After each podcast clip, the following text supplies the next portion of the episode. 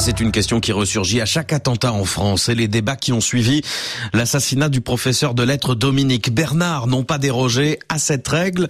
Vous l'avez peut-être entendu sur RFI cette semaine, l'assaillant de l'attentat d'Arras faisait l'objet, au vu de sa radicalisation, d'une fiche S pour sûreté de l'État, outil de signalement et de surveillance pour le renseignement français. On a vu réapparaître les appels à l'expulsion ou à l'enfermement de tous les fichiers S, mais c'est oublier que cette fiche peut tout aussi bien concerner un islamiste qu'un activiste écologiste, un hooligan ou même un proche d'une personne surveillée. Une fois ce constat fait, comment d'autres pays gèrent-ils la surveillance des personnes radicalisées? C'est notre tour du monde des correspondants qui commence en Belgique. Ce matin, le pays frappé lui aussi par un attentat meurtrier en début de semaine. Ici aussi, on trouve un fichier fédéral, une agence commune à plusieurs ministères baptisée l'OCAM pour de coordination pour l'analyse de la menace. Pierre Benazet, 660 personnes y sont recensées. Il y a actuellement dans la base de données commune 583 adhérents ou sympathisants de l'idéologie islamiste ou djihadiste. L'immense majorité, 434, sont les combattants terroristes étrangers. La plupart se trouvent toujours en Syrie ou en Irak. Ils sont probablement décédés sur place, mais restent dans la liste tant qu'il n'y a pas de preuve officielle. On compte ensuite 40 combattants terroristes d'origine locale, 92 propagandistes de haine, 113 extrémistes potentiellement violents et 19 personnes condamnées pour terrorisme par le passé.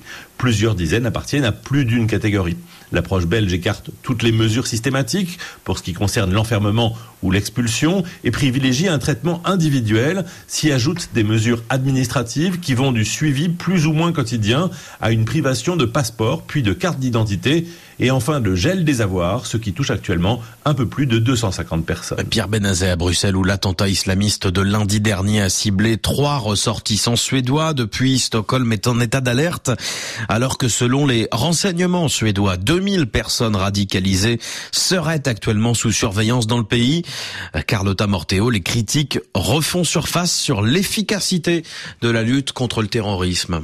Oui, il faut rappeler qu'en 2016, c'est de la ville de Göteborg à l'est du pays que partaient les plus gros contingents d'Européens souhaitant rejoindre les rangs de l'État islamique en Irak et en Syrie. Mais ce n'est qu'en 2020 que l'État suédois a sérieusement renforcé sa législation antiterroriste. Entre-temps, au moins 83 anciens djihadistes qui avaient rejoint l'État islamique sont rentrés. Et hier, une enquête du quotidien Expressen a révélé que 24 d'entre eux travaillent aujourd'hui dans des écoles maternelles, des centres de loisirs ou pour les services sociaux de l'État. La ministre de l'Éducation a déploré le manque de communication entre les services de sécurité et les les autres administrations publiques, outre le fait que dans le casier judiciaire, seules les condamnations pour meurtre, homicide involontaire et pédophilie sont mentionnées, pas les soupçons de radicalisation. De quoi semer le trouble alors que le gouvernement suédois a fait de la lutte contre le terrorisme et la criminalité organisée une priorité de son mandat. Carlotta Morteo à Stockholm. Du côté du Kenya, on commémorait le mois dernier le dixième anniversaire de l'attentat du Westgate, l'attaque menée dans un centre commercial par des terroristes djihadistes Shebab avait tué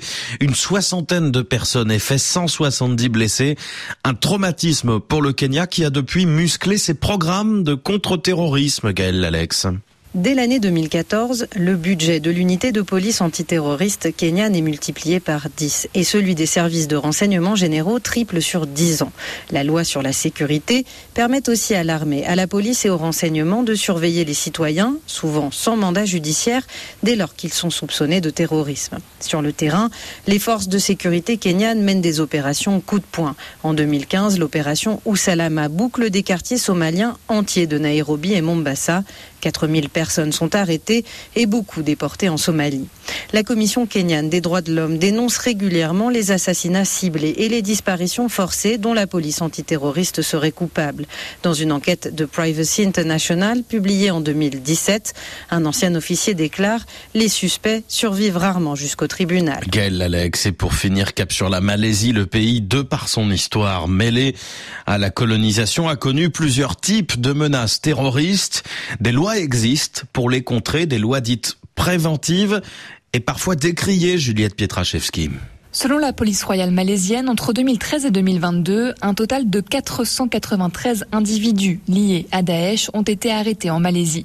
La police royale malaisienne possède une unité de lutte contre le terrorisme et utilise un système de données centralisé. Le tout rendu possible grâce à une coopération avec le Centre national de lutte contre la criminalité financière, la marine ou encore l'immigration pour ne citer que. Une loi en particulier faite par l'EDEL, The Prevention of Terrorism Act, qui date de 2015, elle permet aux autorités de détenir des suspects de terrorisme sans procès pendant une période de deux ans.